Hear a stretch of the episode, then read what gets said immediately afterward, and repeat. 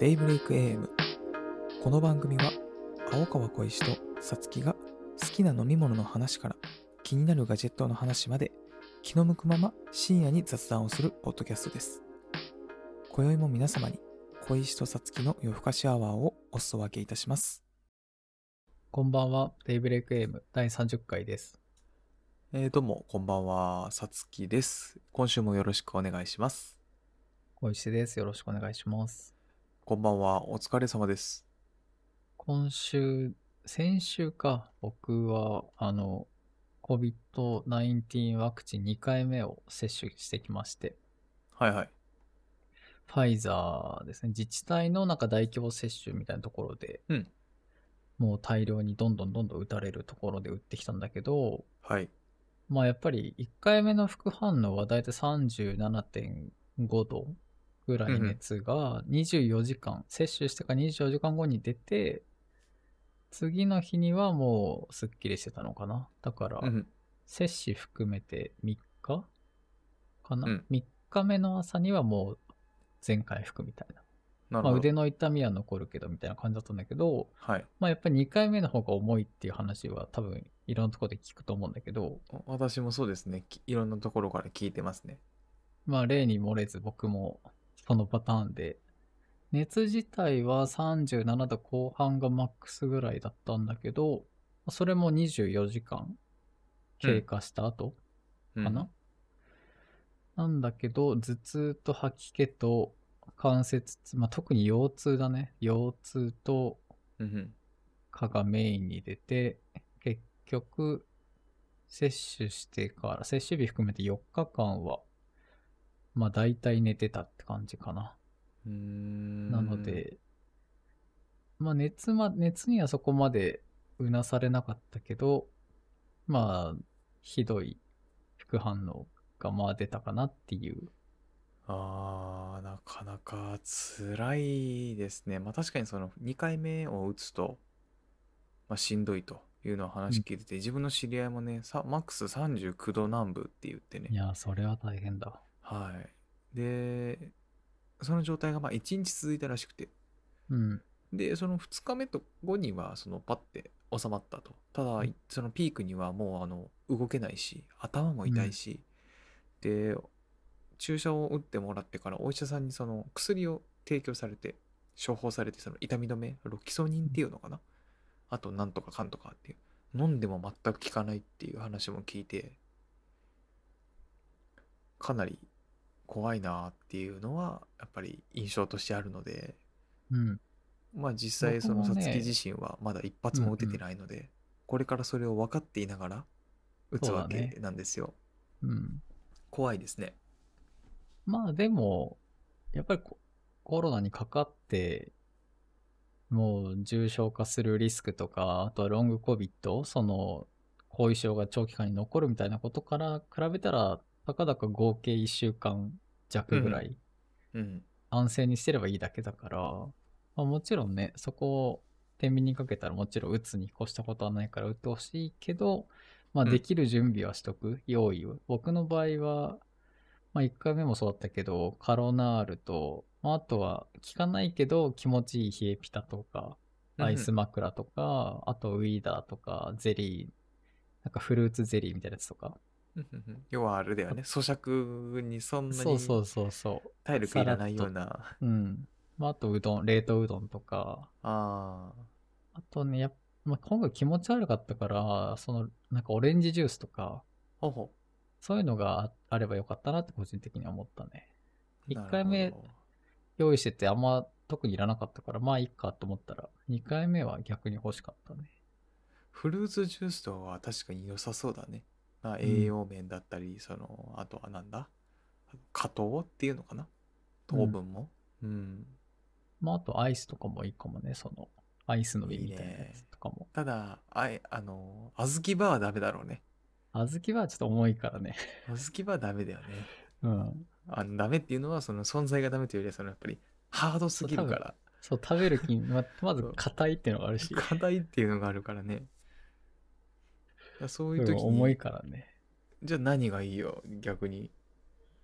いや、だから、あれじゃん、梨味のアイスとかこれから出てくるでしょ、シーズンで。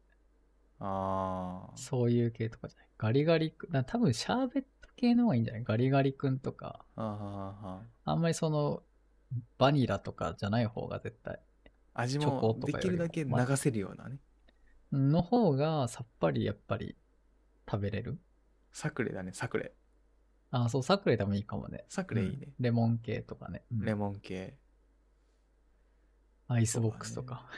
いや、アイスボックスダメでしょ。アイスボックス。アイスボックスアウトでしょ、あれ。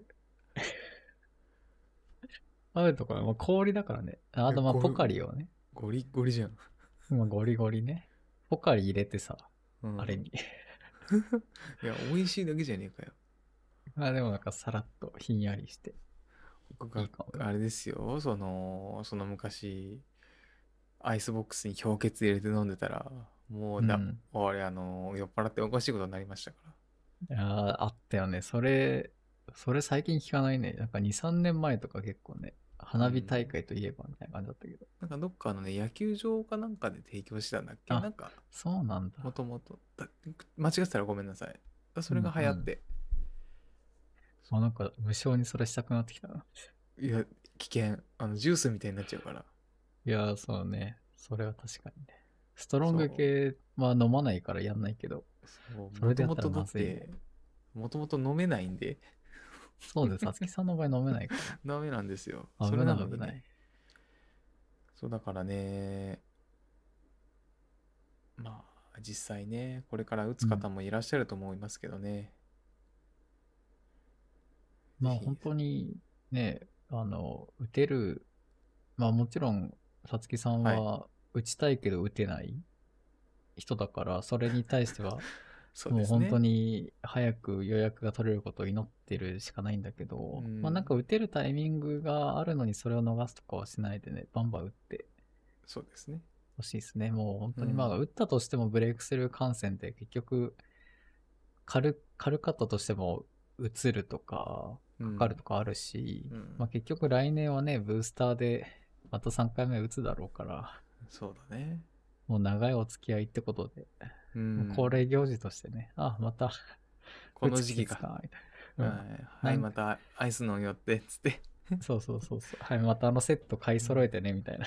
そう。だからそのうちあれだよ。だから売られるだろうね、焼きとかで。なんか、昔のさ、小学生のプールバッグみたいのにさ、ああ、そうそう。紐でシュッて縛られててさ、で、開けるとさ、はい、アイスの、はい、冷えピッター、つってね。いいかもいいかも、それ。うん。1カロ回目、ナール2回目、つって3回目で。うん。そまあやっぱりでもこういうのってさ、バイアスでさ、その、かかっ、症状が出た人はやっぱりこうやって僕みたいに声を大きく言うから、う。うん。そこだけは取り出さされるけど、やっぱり出ない人もいて、そういう人たちで特に何も言わないから、うん。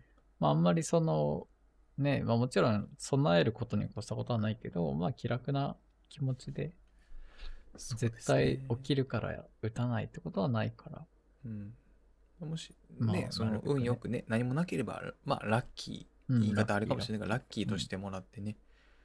例えば私とかだと一人暮らしになってしまってるからね、家の中でね、苦しんでても、誰も気づきはしないので、うんまあ、備えがあるとね。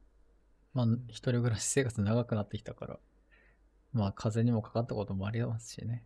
そういう時に、まあ、一応セットを用意しとくと便利ですよ。そうですねうんはい。はいそんな感じでした、最近は。ああ、いいですね。まあ、性格的にもね、あれこれされるより自分でやりたいみたいなとこ私もありますから。まあね、前日には揃えて、そうですね。早く寝てね、備えて、打って、うん。あとはもう家で。まあ、逆にもう僕、そこでもう休息だと思って、休みだと思って、それまではちょっと根詰めて頑張って、その間はもうひたすらなんか、元気だったら動画見てとかやってたんで、あ、いいですね。なんかテキストは読む元気なかったけどな。うーん。ちょっと目を追っていくのが辛いかもしれないね。ちっちゃい文字ね。ニュース記事とか、あの、シシリの自動テキスト読み上げとかで読んだけど、まあ、あんま自然じゃないから、うん、みたいな。この辺でなんか API とか使えばもうちょっといいんだろうけど。うんうん。ブラウザ読み上げ機能だとそんなでも、まあエッジの方が良かったかな。おーまあでも速さ調節できるとかいろいろあるんで。いいですね。うん。そういうののちょっと試しにはなりましたね。うんまあ私はやっぱりそうですね結構なんだかんだ休みは特になく忙しいのかなってところでまあちょっとやっぱり疲れも出てきたりとかしましてねまあでもねあのバナナシェイクを作るのを再開しましておこれがやっぱうまいんですよ氷入れてる？入れないですよあ氷なんて入れないですよないいや、なんか、冷やしたくならない？この季節。ちょっとシャーベットっぽく。もフラうバナナをペチーノっぽくさ凍らせる。バナナを凍らせまなすから。るほどね。確かはに確かに。凍らせたバナナに、まあ、アーモンドミルクを入れて、うん。シナモンですよ。これがいや、ね、いいね。シナモンね、自分で作る時の、なんだろうな、こうポイントで、うん多分ね、シナモン入ってるのってあんまり市販じゃないと思いますよ。あ普通のパックのとかはないだろうね。ないですよね、うん。シナモン。で、あとは、まあ、シナモン嫌ならいいんですけど、お好みで、あの、私はあの、カカオパウダー、ココアうん。あれも入れたりしてます。そうするとちょっと苦味が出るんだけど、すごく締まりのあるバナナシェイクになって。うんいいな。うんいいな。でミキさんいいな。朝やっぱり体力的にもきついなっていう時にうん暑いし、今朝から暑いじゃないですか。暑いね。で、やっぱ6時以降が急にガーンって上がってくるんですよね、温度が。で、食事もでき、やりな、こう、食べられないななんていう日が続いちゃうと、やっぱ焦ってくるんでね、やっぱそういう時にシェイクじゃなくて、こう、まあシェイクか。そこにあの、ナッツとか入れたりね、オートミール入れてみたりとかで、こう、シャシャーベットっていうか、ジェラートみたいな感じで食べるみたいな日も何日か続いちゃってましたね。うん。取れるね。うん。栄養素は取れてそうだから、ねそれで飲め、飲んでと食べられるんだったら、まあ、いいかな。食べないよりはね、だからここ数日間お米を食べてとか、お肉を食べて、お魚を食べて、野菜を食べてっていうのがちょっとできなくなってましたね。ちょっと心配ですね。夏バテ感。まあでもその中でも食べられるものをやってますから。はい。そんな暑さに1週間ぐらい、負けずに2週間。はい。はい。お疲れ様です。はい、ご苦労さんです。で、今日はちょっとね、テーマを、トークテーマを用意したのがあって、まあ、はいそれが、ズバリ、失われたライナーノーツっていうことで、これ実際どうですか？ライナーノーツってね、皆さんがピンときてるかどうかも正直怪しいですよね。まずね、そこだよね。はい。まあ、ライナーノートつな、まあ、ライナーノートのライナーノーツっていうのは、あの、洋楽アルバムの国内版はい。に入ってる、まあ、ある種解説とか、まあ、まあ、大役も含めてかな。そうですね。まあ、イン含めていいと思いますインタビューが載ってたりもするけど、まあ、その、本来のブックレットとは別についてる、大体白黒の紙。そうです。冊子かもしれないし、一枚紙が折られてるかもしれないけど、はい。そういう、要は CD アルバムとかに付属していた、えーものだね。紙だね。そうですね。ジャケットの内側にね、挟まってあって、要はあるグループ、バンドが作ったその作品 CD に対してね、ある種こう第三者目線でね、このその業界の人が、こう、紹介紹介チックにこう、うん。文章を寄稿しててでたまにその嬉しいのがねのメンバーのコメントが入ってくれたりとか。うん。ああってですね。これをねあのいつぞやちょっと話してたんですよね。うん。そしたら結構案外盛り上がってね。これぜひちょっとやっぱり議題にしたいなと。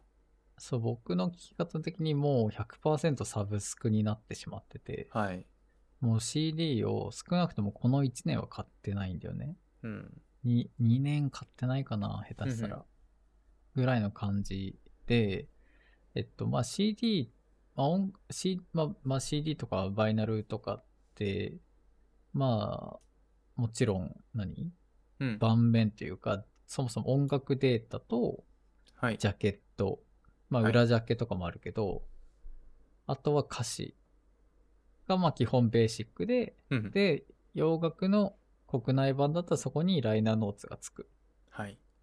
でも実際今サブスクに何があるかっていうと、はい。まあデー音楽データはあります。はい。で、まあジャケットも一応あります。はい。で、裏ジャケはないです。はい。歌詞はまあ一応ある。はい。けど、えっと、作詞作曲、作詞がわかるか。作詞ははい歌詞のとこ見ればわかるけど、えっと、どこのスタジオで撮ったかとか、はい。どういうプロデューサーがいてとか、はい誰が楽器演奏してるみたいなのは全く情報としては失われてます。はい。で、あとは、ライナーノーツ。はい。どこにもない、はい。失ってしまったライナーノーツ。っはい。ていう、そもそも、音楽情報としては、サブスクになったことによって退化してるんだよね。うん。まあ、退化って言い方が正しいのかどうかわかんないけど、なくな、ないものになってしまっている。サブストーリーがないんだよね。そう。あそれが保管されるものが何かっていうと、まあ、SNS なんだけど、ん SNS に上がってる情報って、その感想しか基本的にないんだよね。うんうん。これ、このアルバムが好きですとか、私このアーティスト好きですっていう、まあその、なんていうのかな、一時情報っていうよりも、まあなんか二次情報っていうか、もう、うんいや、知らないよ、それ、みたいな。うん。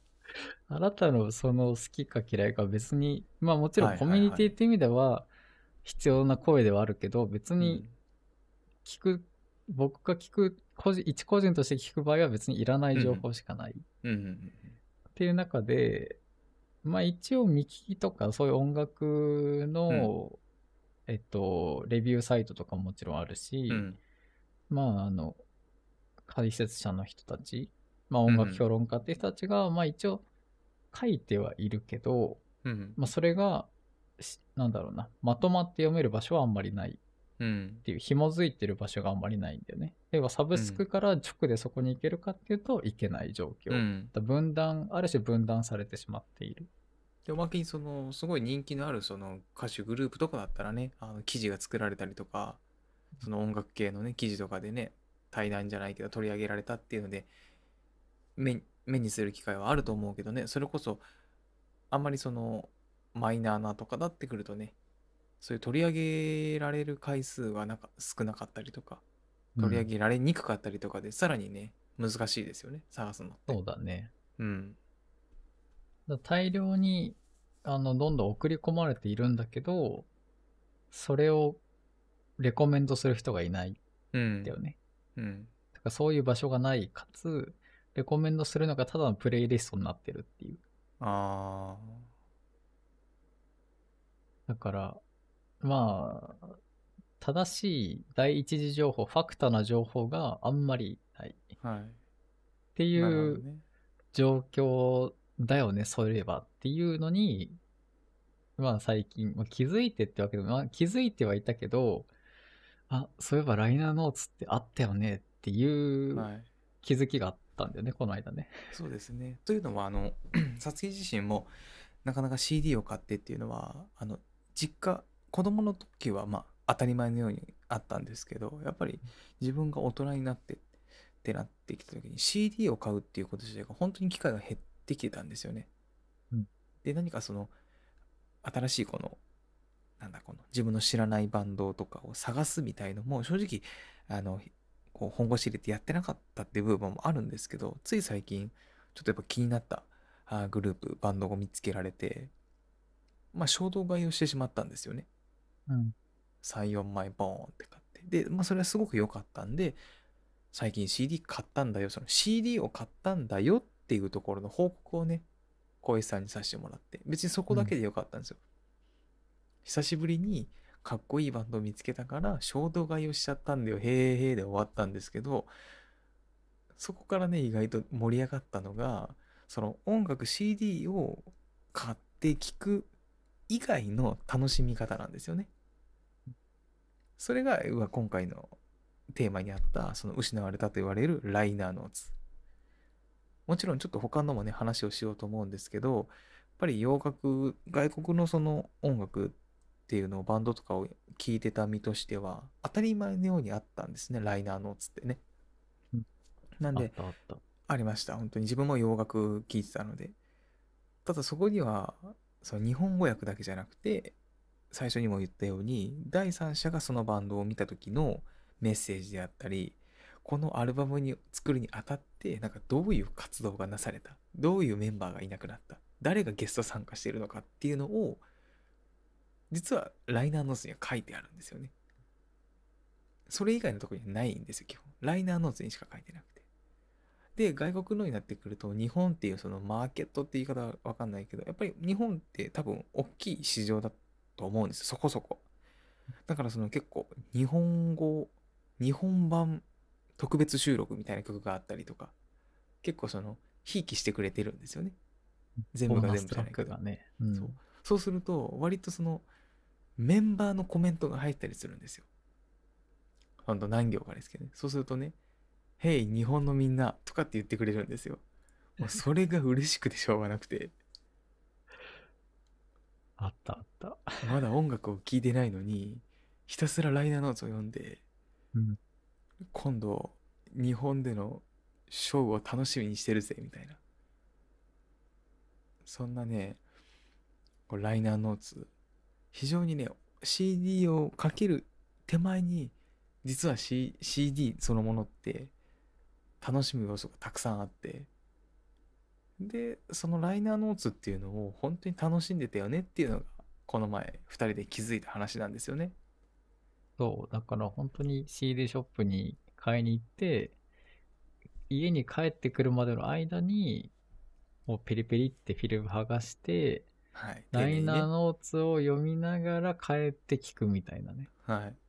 もう歌詞カード片手に聞くみたいなのは、やってたよね、学生時代は、みたいなや。ってましたね。いつの間にか忘れちゃったんだけど、ジャケットとライナーノーツってね、あれはすもう何回も見るんですよ、やっぱり。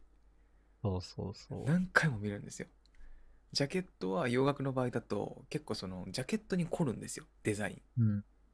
そのアルバムをこう印象づけるような絵、写真なんで、まずそれをあたかも写真集のように楽しむんですようん。内側にはメンバーの写真があってみたいな。で、ライナーノーツでその作品を深掘りしていくっていう楽しみ方ができるんですよね。そう。本当にその、もちろんライナーノーツに細かい解説もそうだけど、本当に裏面見て、どこのスタジオで撮ってるとか、うん。誰がプロデューサーで関わってるとか、誰がはいベース弾いてる、ドラム叩いてるみたいなのが、やっぱり答え合わせができるんだよね。はい。もう今ってそれがなかなかしづらいですよね。うん。で、僕の今の大体の音楽の探し方って、まあ僕も、まあこれ多分、これ、この聴き方すらもちょっと今少数派だけど、僕未だにアルバム単位で聴くんで、音楽は。うんうんでも今時ってまあプレイリストを垂れ流すっうん。ていうのがまあ一番多いと思うんだけど、うん。まあ僕も一応プレイリストは聞いてて、そのプレイリストを聞いてて、気になったアーティストの曲とかを、うん。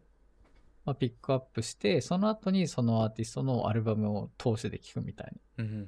聞き方が多くて、で、気になったアーティストの、まあ、アルバム通して聞いて、あ、これ結構いいなと思って、じゃあそのアーティストについてググった時に、好きなプロデューサーが関わってたりとか、もっと好きだったバンドの元メンバーがソロでやってるやつだったとか、そういうのを、まあ、知って、あ、なんか、あの時、かじりついて聞いてた記憶、なんていうのかな、断片がまだ自分の中にあって、うん、一応そこの嗅覚が失われてないぞって、ちょっと安心するんだけど、でもそこまでやってる人って多分いないんだよね。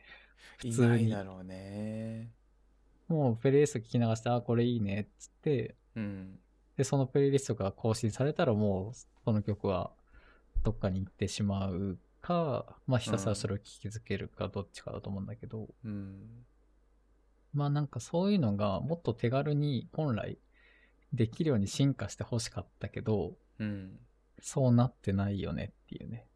だからそう自分もそんなに大量ではないけどあこのギターはとかねこのメロディーラインはとかこのドラムはなんてことはあるけれども多分そこってそのアルバムとかをこうなんだろうな噛みしだくようにこう聞いてこないとうん。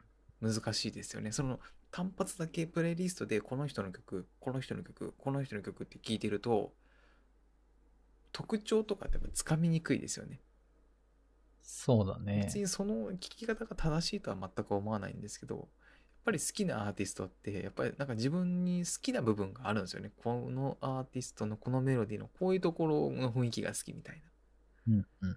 で同じ人のをガンガン聞いてるとそれに自然と気づいたりするんですよね。無意識のうちに、そう、なんかやっぱり聞いてね、どんどんうん。耳が肥えてくるっていうか、その特性が分かってくるのは絶対あるよね。そうすると例えばそのあこのギターなんかうん？ってなったらあやっぱ知ってるギタリストだとか、うん。違うけれどもすごくそのギタリストに影響されてる人だみたいな。うんうん。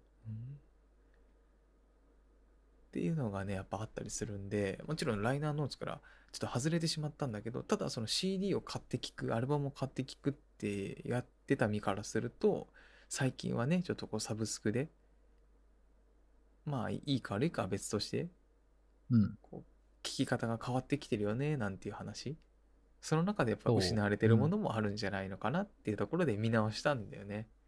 そうそうそう。あで、まあなんか、この話したとき、純粋にその時はさ、そあ、懐かしいねみたいな話あ、うんうんだったじゃん。はいはい。で、まあその後、この収録までちょっと時間が、まあ1週間ぐらいあったから、はい。まあ確かにそういえばどうなってんのかなと思っていろいろ、まあ軽く調べてみたのね。はい。そしたら、あるポッドキャスト番組を見つけて、はい。ペオペレーションサウンドリカバリーっていうお番組なんだけど、はい。あの、元電気グルーブ、まあ今メタ5とかやってる、あの、船原義則さん、まあ通称マリンとかって呼ばれてる方だけど、その人と、あと、おとといっていうデジタルレコードの販売してるところの竹中さんとかっていう方たちが、なんか、まあ、ポッドキャストやってて、はい。まあ、これがまさに、今、まあ、そん、なんかね、はい。け多分1、2年前ぐらいからやってるの、番組なのかな。はい。で、まだエピソード4ぐらいまでしか聞けてない、聞けてないんだけど、はい。なんか、そもそも、今ってもう自分の持ってる音楽、デジタル音楽とかって管理する術がないよねって話を、から始まって、えっと、じゃあ自分たちが求めてるものってなんだろう？それをソフトウェア的に作っていこうみたいな意思を持ったポッドキャスト番組なんで、要はポッドキャストやるってよりも、そういうことを、そういうものを作っていきたいっていう時に発信とか協力してる人を探すための手段としてポッドキャストやってるみたいな感じなんだけど。うー、ん。まあその中でも、なんだろうな、その iTunes があったのに、うん。あの、アアップルの Apple Music が来たことによって統合されてしまった。うんうん。それによって今まで自分がちゃんとジャケットの写真とか変えたりとか、あと、英語名をちゃんとしたりとか、フランス語でちゃんと入れてたのが、全部同期されてしまってカタカナになるとか、あそういう話を、いや、これってそもそもおかしいよね、みたいな話をしてる番組を見つけて、ー。うんいや、確かにおかしいよな。僕も同じ経験あるなって思いながら聞聞聞いて、聞きつつも、でももう自分はそもそもデータですら音楽を買ってないし、うん。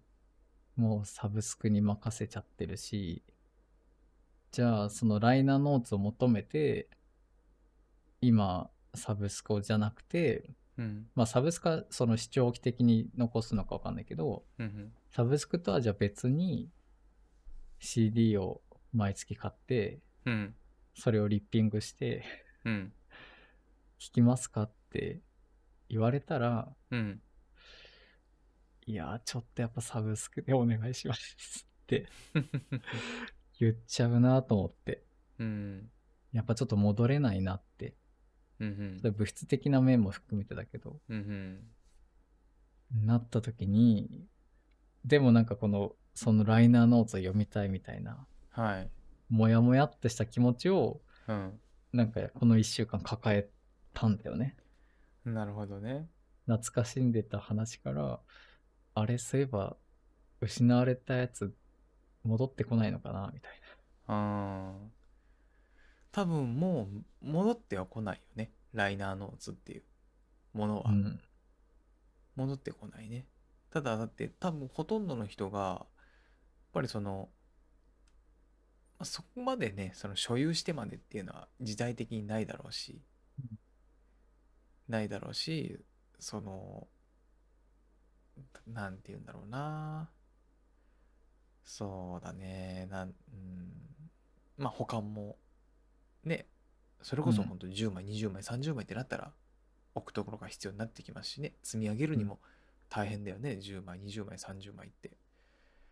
だから、まあ、ライナーの付けは、まあ、に、二度と出てこないんじゃないかなと、個人的には思ってるんですよ。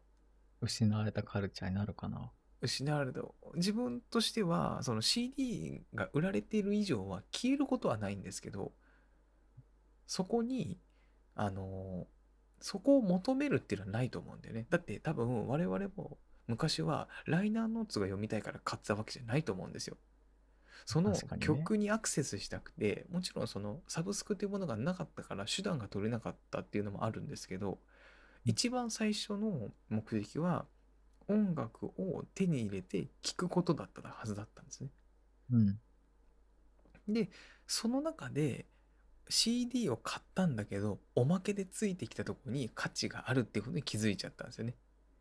なんかそのバンドやらグループやら。らに、うん。こう、なんかこう、勘違い的なかもので近づいた感みたいな。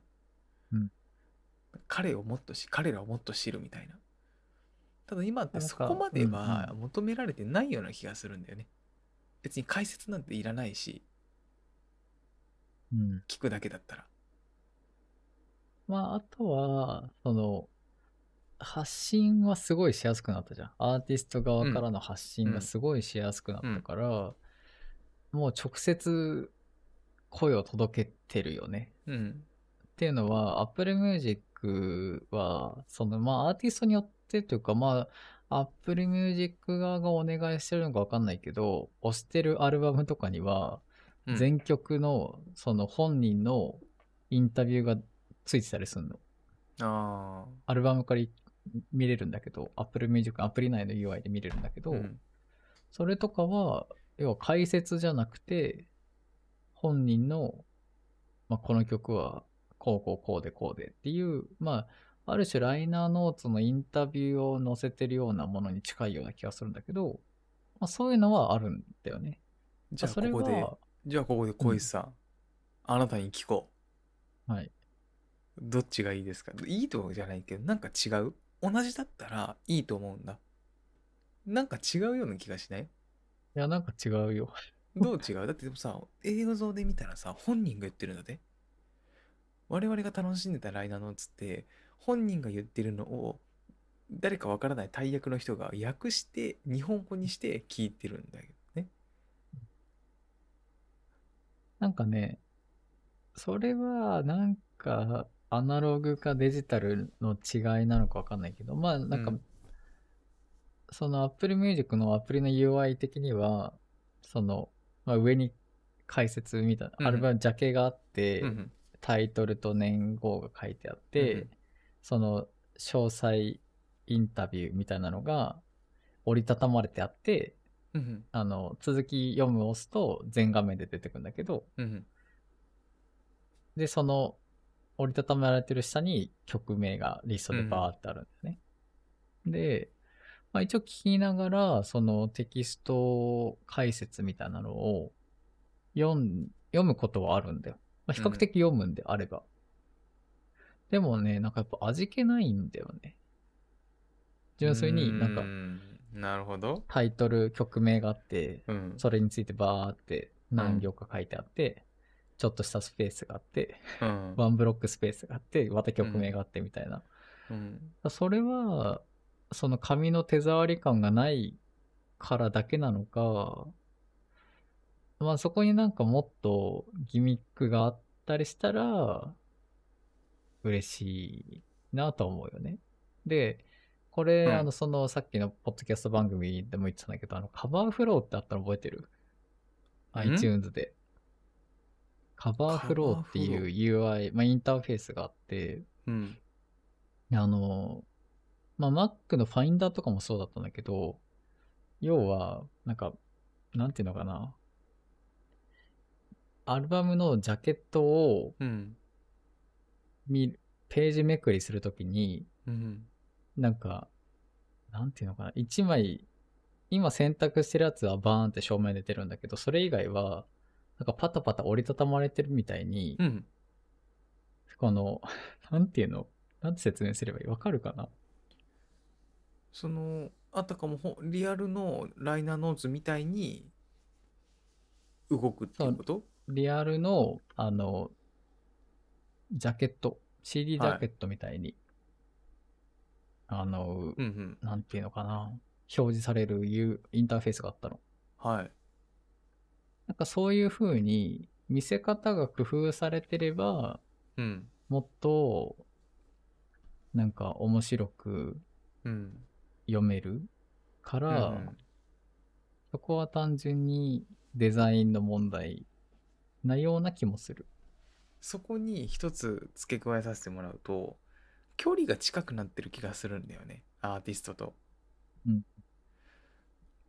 自分の場合に置き換えるとライナーノーツ読んでる時ってただほんとつまんないですよ。だって文字がね並んでるだけですから。まあ、そっか。正直それは見た目一緒か。見た目ね。でしかもほら本当に数行だけだから多分コンテンツ量としてはその iTunes とかそのね Apple Music の方が厚みはあると思うんだ。だって Apple うん Music 下手しっていうコンテンツの中で提供するサービスの一つだからうん。あくまでもライナーノーツってなんかちょっとした一言だったりすごい短いよね。ただ自分のことに置き換えて想像してみると読みながらこうイメージしてたんだよねなんかこれをなんかインタビューされてるみたいな。うん。うん。らそこでもうちょっとこう想像が膨らんでたんだよね。なんかまさに異国から来たものみたいな。で遠い存在なんだけどこれを読んでる時は何かこう距離がぐっと縮まってるような錯覚みたいのがあってより親近感が湧いてたんだよね、その言ってくれることに。これはなんか意図的に、まあ、ある種その一つプロのレイヤーというか解説者とか翻訳者のレイヤーが入っていることを意識して読んでたっていうニュアンスなのかな。だというよりはそれよりもそれもレイヤーとしてもあるんだけどもうん。そのなんだろうな基本的には洋楽のバンドとかだともう日本では活動してないじゃんだからうん。自分の生活圏内にはまずいないわけさうん。異国の地で音楽活動をしてて CD というものを通して僕のところにやってきたと。でもこれだとまだ CD なんだよね。彼らの音楽。ただそのライナーノース読んだ時だけ自分に問いか言ってくれてるような感じになってたんですよ。大役がいるんだけどもただそのいや元気かいみたいなことたまにあるのよ本当にうん。なんか新しいアルバムだよとか待たせたねとか楽しんでくれよなっていうのをあたかも自分だけに言ってくれてるみたいな感覚になるんだよね、うん。そうするとそこだけその瞬間だけグッてこう親近感が湧くというかなんかその世界に染まれるような感じがして特別な時間だったんでライナーノーツって。でそれこそさつきさん専用に手渡しされてるぐらいのそうです気持ちだね。そう、んただその時はサブスクなんてなかったし YouTube だってあったけど今みたいにどんなアーティストでも YouTube チャンネル持ってるとかな時代じゃなかったからそれはしょうがないよねっていう違法動画しか。そう違法動画しかなかったし、音違法動画ですらその今みたいなその YouTube とかみたいにもうそのチャンネルを持ってその個々にこう発信していくっていうプラットフォームがなかったからそのやむを得ずにいやむを得ずじゃ言葉おかしいな。そういうものがなかったのでそう思うだけなのかもしれない。だけども今と全く違うのは今もほら YouTube でさ結構曲ごとのさインタビューとかってあるじゃないですか。このアルバム紹介とか。ただそれを見ても何かこう何なんだろうね。ワクワク感はないとは言わないんだけど本に見えてるし。まあだから、う、うん、マス向けに届いてるわけだよね、それって。そう。なんかね特別だから感がないんないのよねだろうね、さつきのそう。だからうん一回 CD を聴き終わった後はやっぱ区切りがあるわけよ。このはい時間が終わってでまた聴きたくなるんだよね。でその時に懲りずにまた取り出すんだよねジャケットをそれで、まあそれにちょっとその話を聞きながら思ったのは、うん。その Apple Music に出てくるのは、なんかね、DeepL で自動翻訳かけたような感覚なんだよね。あーなるさっほどき奥へ聞いた、その、か大訳、あの、要は翻訳の人とか解説の人とかうん。のレイヤーが入ってるかどうかってちょっと質問したけど、うん。そこはなんか紙のライナーノーツにはあって、Apple Music 上のインタビューのテキストにはない感覚。で、そっちはその DeepL で自自動翻訳したような、ある種そう全然綺麗で間違いないない日本語なんだけど、うん。どっかなんか、うん、なんかさらっとしてるっていうか、うん。っていう感覚は確かに読んでてある気がするな。わかんない。うん。言われてから、まあ意識するとなのかもしれないけど、うん。うんでもその感覚がちょっとあるかもしれない。でやっぱり今でこそだ YouTube とかがあるからさそのプロモーションだったりとかで喋る機会とかがあるわけじゃん。演奏してる以外の。っていうとさあこの人ってこういう声してるんだこういう喋り方をするんだっていうのはもう正直分かっちゃってるんだけど当時はそういうの全く分かんないから曲でしかでそうライナーノーツ見るとあ何こういう口調で喋るんだみたいなね。そういうなんかこう想像もね楽しめてたのがあって余計にそうう CD を買うっていう行為が実はいくつものこの楽しみを提供してくれてたっていうのが今になってこう気づいてて昔は無意識で享受してたんだけどまさにその失われたって思った瞬間になんだか懐かしくなってくるう。うん、なんかあの距離感がレガシーなのかもね。ラもイナーノーツってよりも、あのもうさ、うん、自分の部屋で唯一つながる道具が CD であって、うん、ライナーノーツであって、うん、まあもちろんインターネットはあったし、うん、そこでも全然あったんだけど、うん、でもなんかどっかで聞く、ちゃんと聞けるのはうん、CD とかフィジカルなものであって、うん、その時に唯一つながれるみたいなうん。感覚だから、やっぱり距離感なのかな？今、あの時と明確に違うのは。距離感なんじゃないのかな？と思いますよね。だって、今って、まあ僕も入ってるんだけど、あの、アーティストが Discord サーバーとか立ち上げてるからね。えいや、ほんとほんと。公式で。そうなの 19The 1975とか。だそこで、リスニングパーティーやったりとか、ファン同士がもちろん、アルバムについてテキストチャットしたりとか、へえ。コミュニティ要素があったりとか、まあもちろんね、その、リンク集があったりとか、リリース情報が出たりとかっていう、もう、まあ距離感はもう全然違うよね。天と地だよね。そうだね。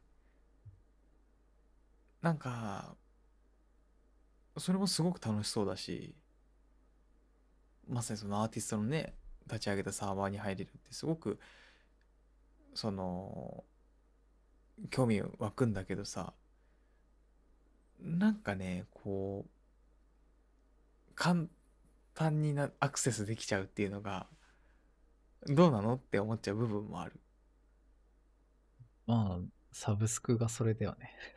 そうなんかどっかでなんか届かないもう異世界の人みたいな感覚だったのがいや、わかるわかる。でましてディスコードとかになればお金がかからないじゃん無料でギリギリのとこまで行けるわけじゃんそうそうそうそう。でそれだとダメではないんだけどやっぱ感覚は変わってくるし。まあお金を落として、落と、まあ落とし方はまあいろいろあると思うんだよね。うん。まあそもそも投げ銭ができるから。うん。まあしかも今時ね、その YouTube も普通の投稿動画に対してスペシャルサンクスだっけ？なんかうんうんうん。送れんだよね、投げ銭を。要はライブじゃなくても、あそうなんだ。そうそうそう、に変わったりして、まあクリエイターエコノミーでいろんなプラットフォームでどんどんそういうクリエイターに対してお金を払うっていう環境は今整いつつあるけど、うん。なんかそれとはちょっと違う感あるよね。あるかな。そのなんかノリでじゃないからね。その CD っていういわゆる成果物なわけじゃん。頑張って作りました。で皆さんどうですか？あいいねじゃあ買うよってなったのに今はなんかこういいんだけどなんかノリでねもう頑張れみたいな 100円やいやいやみたいな。なんかね軽い感じになってんのよ。なんか、なんかそう、今の話だけ聞くと僕たちすげえ物質主義的なニュアンスがあるような捉え方をされるかもしれないけど、なんかそれとはちょっと違くて、そう。なんかね、なんだろうね、一方的に享受したくない感ない？なんかさ、そうだね。そうだね。こっちもこっちで CD 買って評価するぜぐらいの。そう、それは、そう、それは、好きだから、3000円払うぜと。そうそうそううん。3000円払って聞かしてもらうぜっていう精神でしょ？そうそうそう。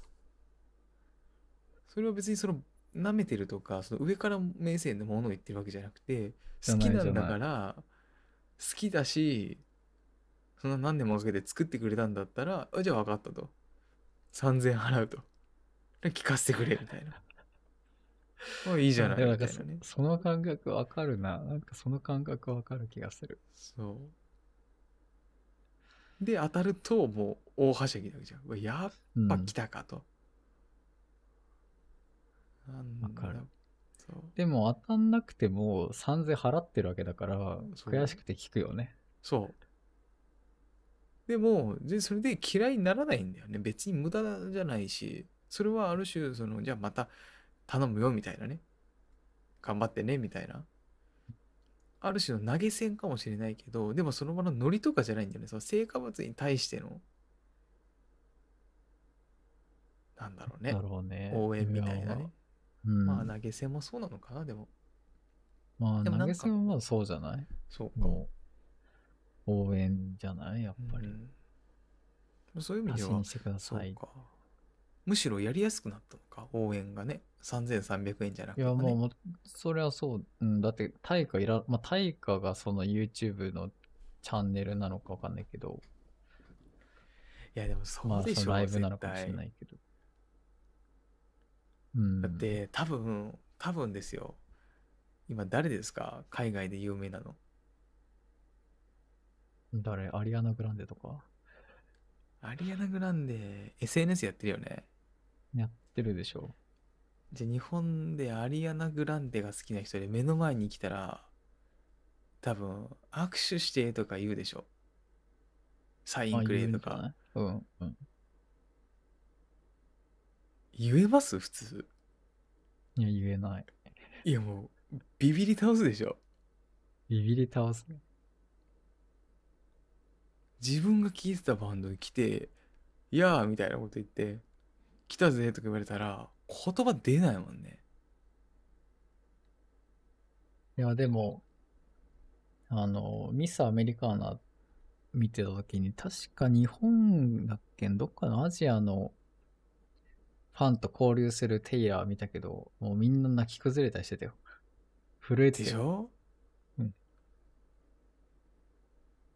まあ、今、さっき、さっきちょっと、まあいいや、なんか一個、一個注意入れとくと、アリアナ・グランデって言ったのは、フォートナイトでアリナアリアナ・グランデが先週かな、ライブやったから、ちょっとホットだったっていう、うんうん。いそうそうそう。でも一応注釈。なんかそういうのもなんかあるような気がするんだよね多分本当に好きだったらサインくれとか言えないんだよね。いや、まあ、それはわかんないよ。それ、さ恐れさんの感覚で、そうかな。さまあ、それはなんか、肝っ玉の触ってる人だったら言えるかもしれないし。あ言えるのか。違うか。今その僕は何が言いたいかってアリアナ・グランデがどうのこうのじゃなくてさそのやっぱり距離感が変わってるような気はしてて。でその距離感が変わったことが何があれなのって言ったらそのんなんかちょっとこう軽く見るっていう言い方は違うけどね結構この簡単に消費されてる感。なんかまあ、なんかその辺簡単に消費されてる感もあるし、あとは、あの、良し悪しがよくわかんなくなってるから、みんなが聞いてるものを聞いてる。うん。だ均一化してきてるっていうのは、ある、あると思う、絶う対。んで、そこに対して、カンジャムとかっていう、その、この曲がなんですごいのかっていうのを音楽理論的に解説する、プロのミュージシャンがうん。解説するっていう番組がヒットしたのはすごいわかるし、いいことだと思うんだけど、うん。僕たちが求めてるのは、音楽的理論ってよりも、そのアーティストの歴史というか、そうそうそうそう。人柄というか、そう音楽理論もいいんだけど。そのアルバムのコンセプトっていうかっていうとこだよね。そうそうそうそうそうそうただそういろんな楽しみ方はあると思うんだけど我々は多分そこなんだよね。うん、そこがツボなんだよね。そうそこが分かってる純と粋に好きっていう。そう本当にそこまでいくと思わぬところで話が膨らんでくるんだよね。そう話せる人と。そうそう。っていう楽しみ方がやっぱり今はしづらくなってる。知ろうとすれば多分できるんだよねほらドキュメンタリーになったりさ有名な人とかだと。そうそれこそ書籍が出たりさ映画化ドラマ化したりさあるんだけれどもそういうなんだろうこのコンテンツとしてその選ばれてないアーティストさんもいるわけじゃない有名だけど。うん。ってなった時に果たしてそこまで知ろうとするかっていうとなかなかしないんじゃないのかな今しにくい。音源とセットですぐ理解できるっていう術がないよね。うん分断、どうしても各 SNS って言っても分断してるし、うんね、直接はそういうのにはいけないようになってるよね。うん探せばネット上にどっかにあるんだろうけど、うんそこまでじゃあみんなやるっていう。やんないよねって。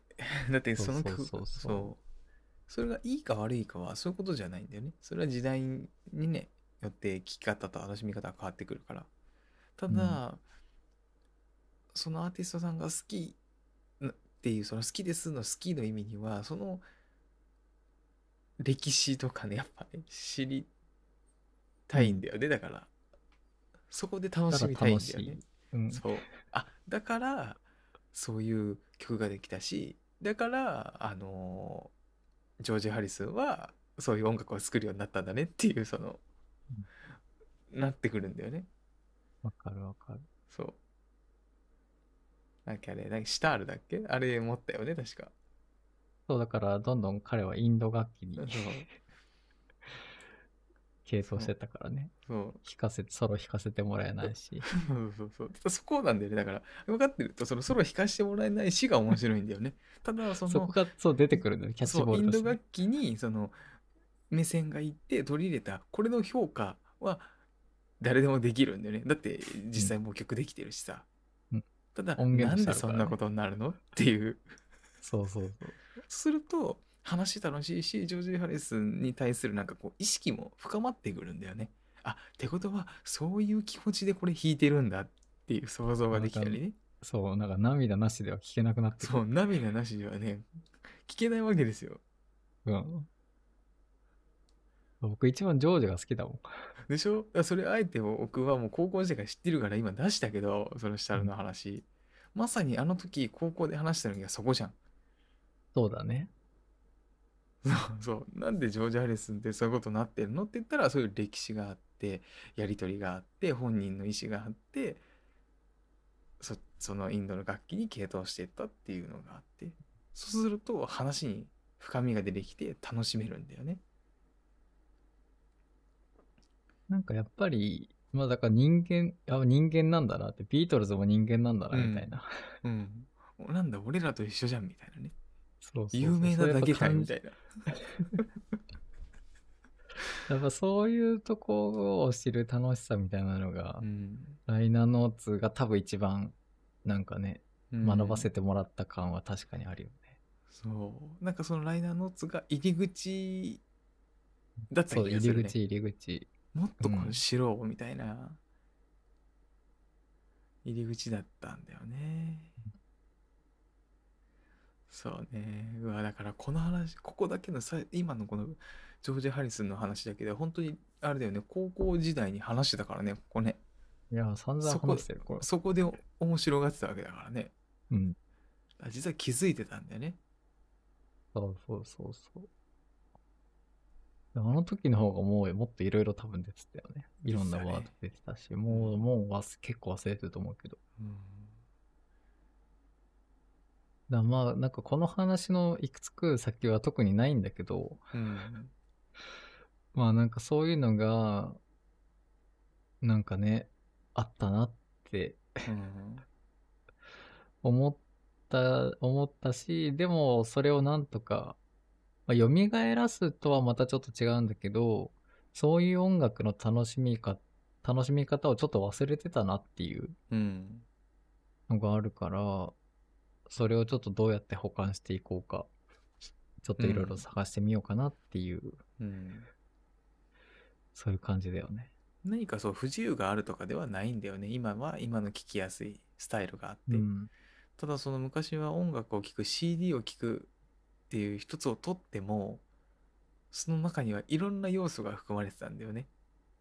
うん、うん。でなんかそれを包括的にあの CD を聴く CD を買うだったわけでただそこはやっぱり時代が変わってきてまあ失われたっていうのはちょっと言い過ぎかもしれないけれども形を変えて今ねあの提供してくれるものもあるからただもしかしたら感覚的にやっぱり忘れちゃってる失っちゃってる部分もあるかななんて言ってねかつて楽しんでた部分をね自分たちが。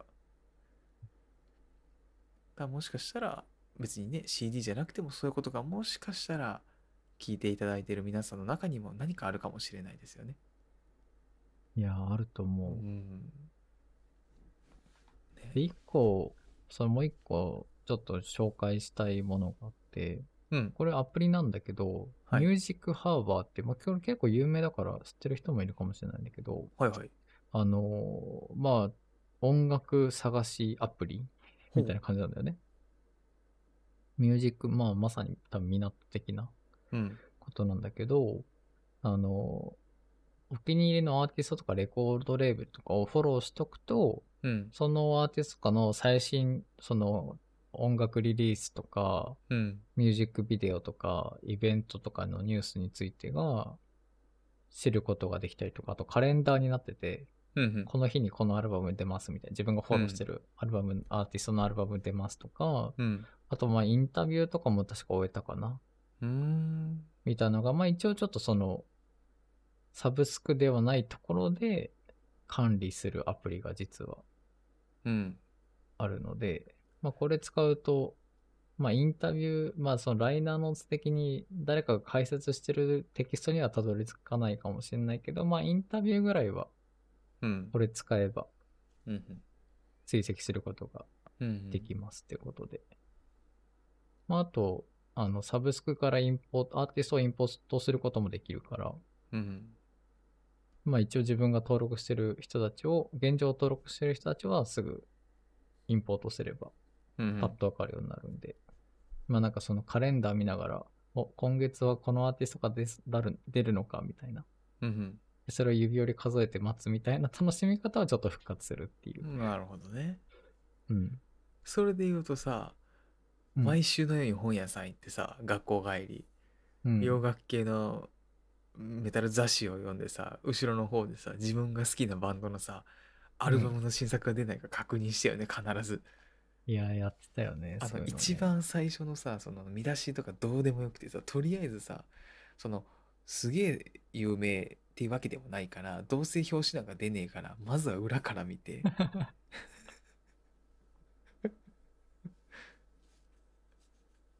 いや、雑誌、だから雑誌も読まなくなっちゃったようね。ん、音楽雑誌とかをね。ね。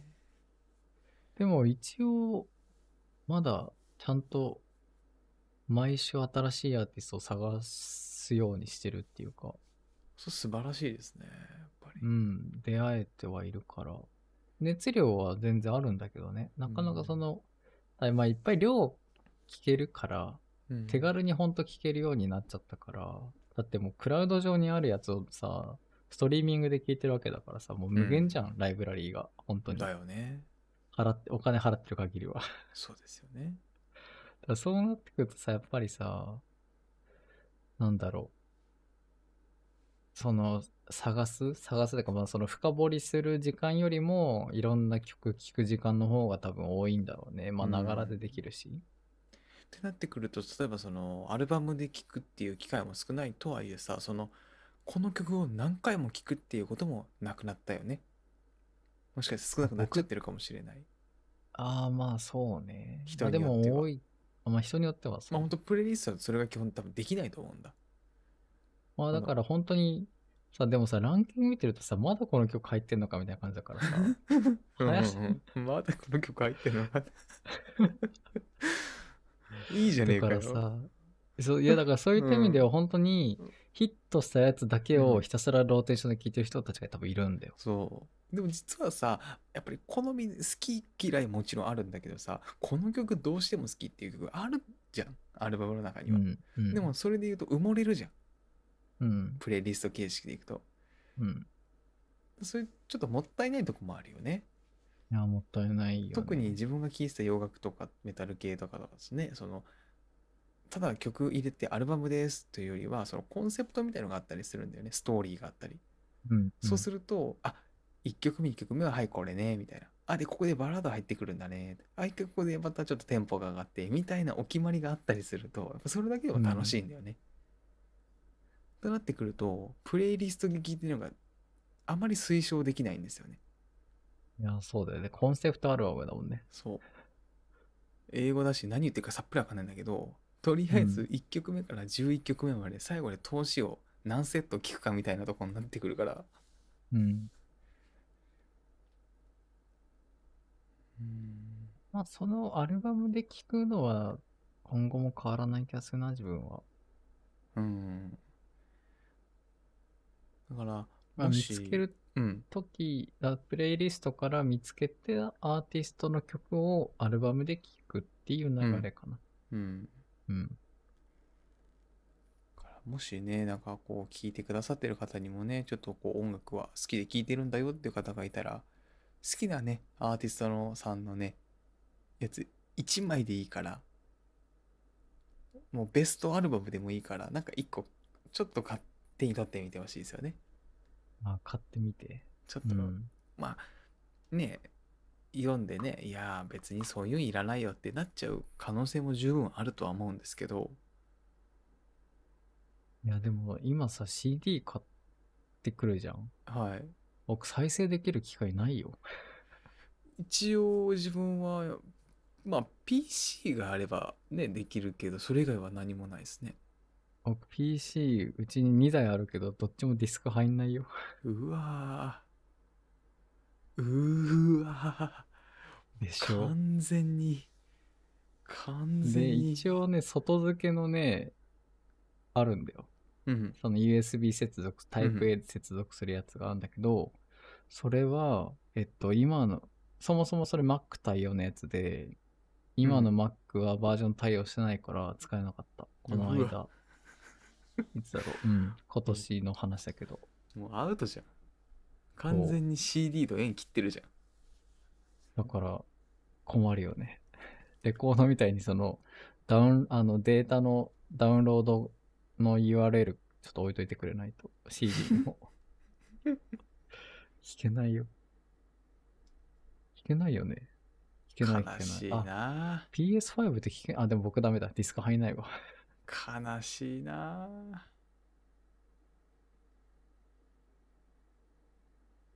いやー、すごいね。すごい。じゃあ、じゃあさ、うんライナーノーツだけ PDF で、じゃあ、1枚いくらで売りますって言われても買わないよね。絶対買わない。いらないもん。そういうわけじゃない。そういうわけじゃないんだよ。PDF で。うん。PDF でさ、折りたたむじゃん。絶対一回も、一回も見ないと思う。触らないと思う。なかなかな、それは難しい。うん。やっぱジャケまあもちットに挟まれてなんぼみたいな。そうだね。あーラジオ番組とかで本当に紹介してくれる人とかはうんもちろんいるし、だからその解説がなくなってしまった、まあ解説にアクセスしづらくなったってとこあるけど、ないわけじゃないんだけど、うん。音源とそれが結びついてないよねっていうところが、うん。そうだね。やっぱ物理的なフィジカルの音楽とデータの音楽の違いだね。うん。いや、なんか、いい、いい、いい話なのかよくわかんないけど。いやまあ人によるかもしれない我々はこれ結構ね会議の段階でも盛り上がって、と懐かしみながら、そう。ただ。これがこの先どう進化するかがちょっとわかんないっていうよりも、なんか、あんまりいい方向に進化する兆しが見えてないよね、今ね。え2021年現在。ではないよね。ただ、うん。それでもなんか不自由があるかと言われば多分ない人の方が多いから別に問題ではないのかもしれないただそれを楽しんでた人からするとちょっと寂しい部分もあるかなっていうそうだね。だから音楽好きな人たちが置いていかれちゃってる感があるよね。そう音楽好きそそういうのも含めてねそのジャケットうんライナーノーツも含めて、そうそうそうそう。あの音楽だよねってちょっと思ってるような人は少しこうまあでもその人はその人たちまだ CD 買ってるのか。まあ、レコードを買ったりしてるんじゃない、ただねその一人でねその前にあったようなね何百枚も買うっていうのは基本ないから。うん。その CD 産業的にはねやっぱり難しいよね。うん。うん。だからいいか悪いかは分からないけどそういう楽しみ方もあるんありましたよ。っていうのはねありましたよやっぱり言いたいですよね。そうね。ちょっと記録としても残しておきましょうってことで。うん。で一回はねなんか触れてほしいものですよね。邪魔くさいかもしれないけど。ちょっと、今度実家帰ったら見てみよう。CD だな。うん。もう一回帰りたくなってきた。まあ、じゃあ、こんなとこで、今週のはいコンテンツのコーナーに行きますか？行きましょうか。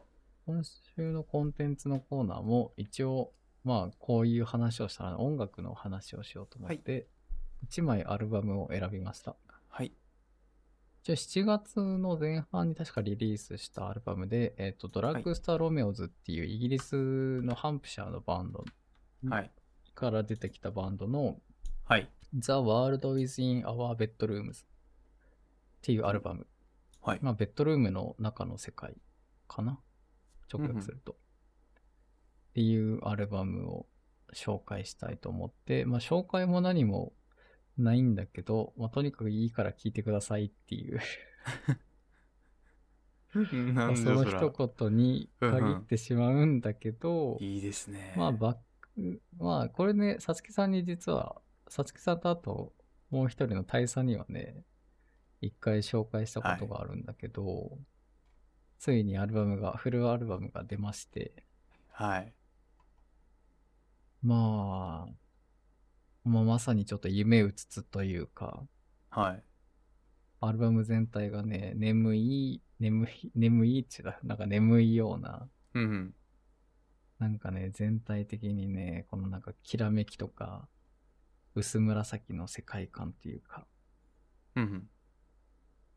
まあちょっと 90s のなんかだいぶメロ、なんかスローな感じもあったりして、ほなんかとても、まあなんかこういう、なんていうのかな。まああんまり今、まあ今、まあ2000、失われた2000年、2001年問題っていうのは別にあるけどさ、う。はい。なんかそれにちょうどいいような、あちょっと現実味がないような、あ。はい。そういう雰囲気も漂う感じがして、うんうんうんまあす好きな人は多分すごい好きな感じ。で、あんま響かない人は、なんか気づいたら終わってたみたいな。うん。あそういう感じのアルバムだと思うんですけど、まあはいぜひね、そういうのも含めてちょっと一聴してもらえるとあ。うんうんうん。嬉しいかなというスリーピースバンド、はい。いや、いいですね。ぜひ聴いてみてください。各種サブスクで聴けるので、はい。いやー、なんかいいですね。CD 用意してくれましたね。ありがとうございます。はい。いいですね。しましたよ。えー、じゃあどうしようか。さつきの番でいいですか？はい、どうぞ。はい。えー、じゃあですね、私も、あの、この、あの、今回の第何回かちょっとパッと思い出せないんでごめんなさい。えっ、と、今回のポッドキャストの一つのテーマでもあったライナーノーツについてですね、あの、このさつきと小石で喋るきっかけとなったのがですね、まさしくその私がこの1ヶ月、失礼、この何ヶ月かで、あの、CD を買ったからなんですよね。それも衝動買いで。これが発端なんですよね。もともとは。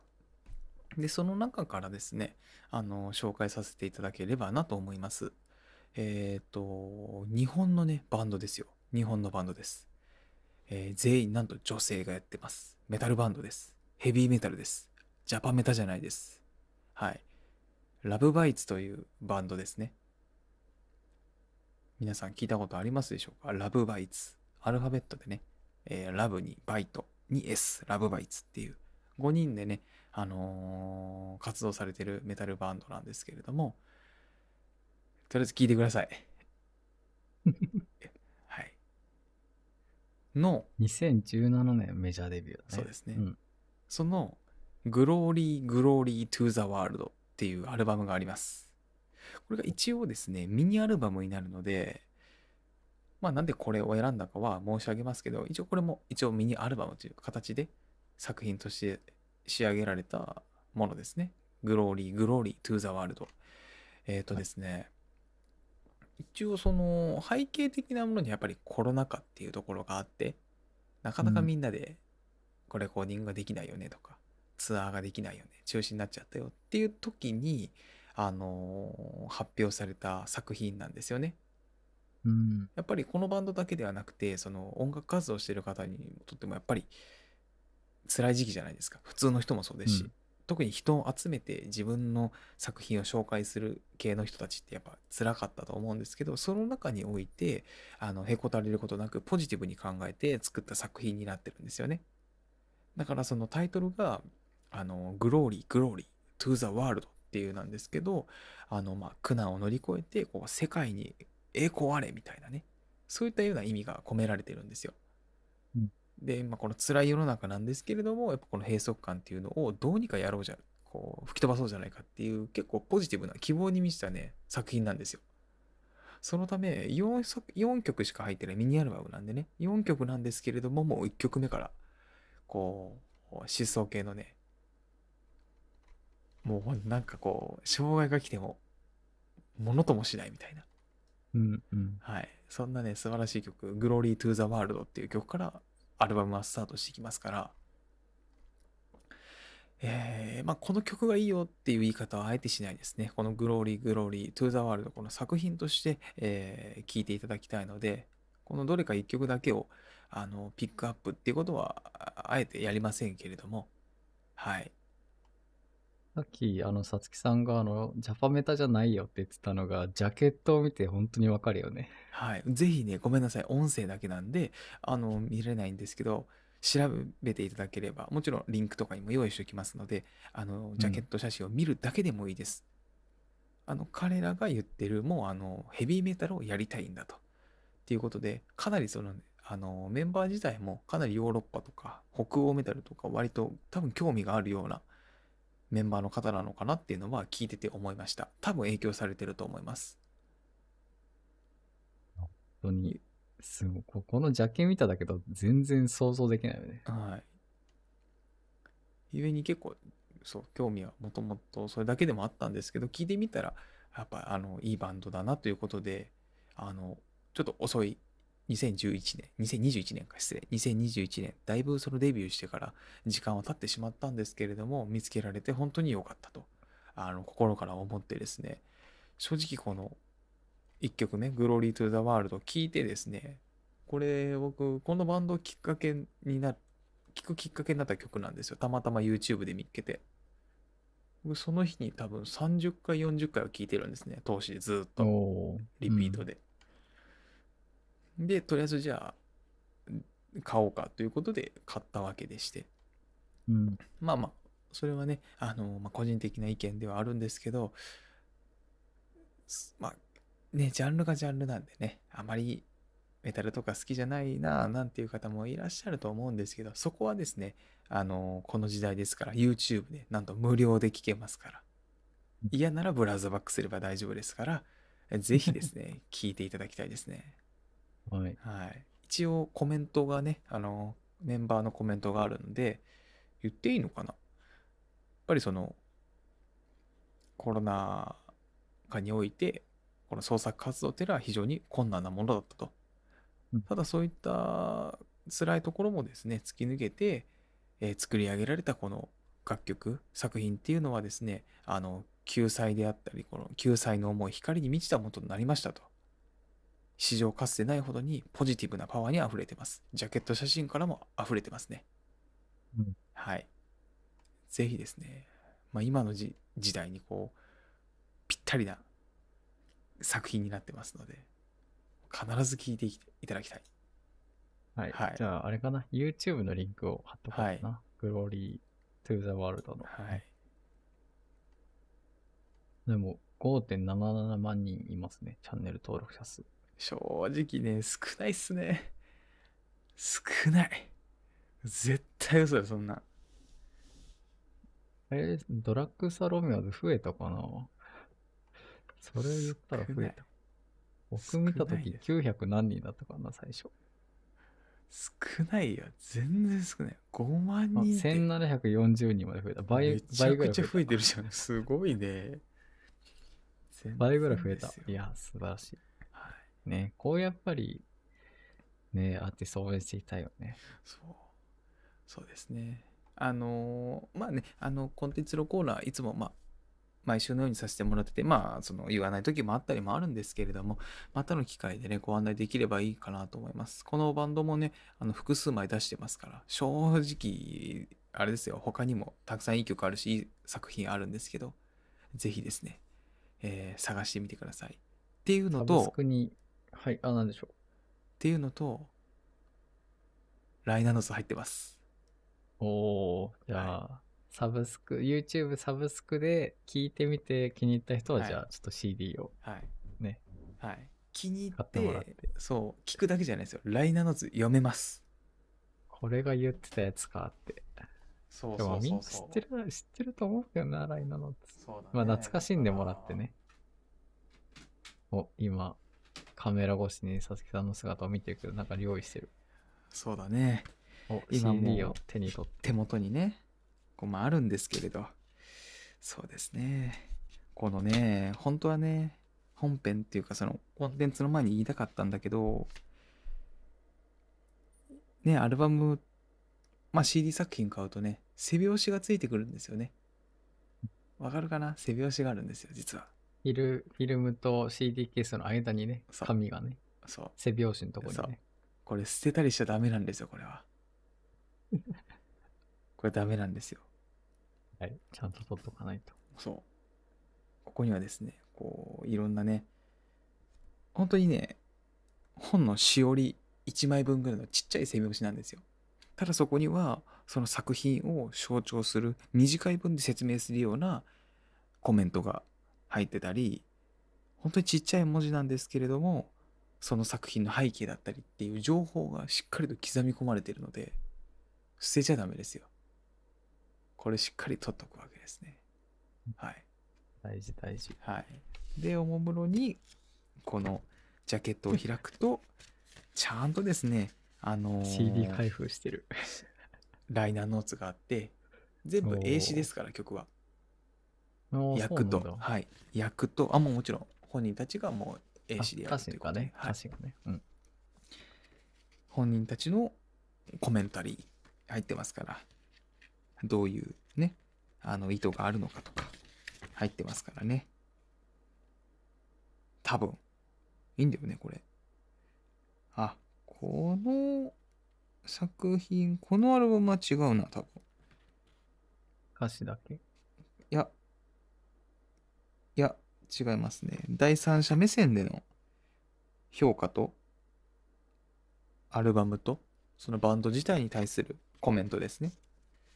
ただ別のアルバムには本人たちのコメントも入ってたりするんで、非常に楽しいですよ。ぜひ。もし気に入った方は CD までね、ちょっと手を伸ばしていただけると。はい。ぜひ。はい。はい。では、今週もお聞きいただきありがとうございました。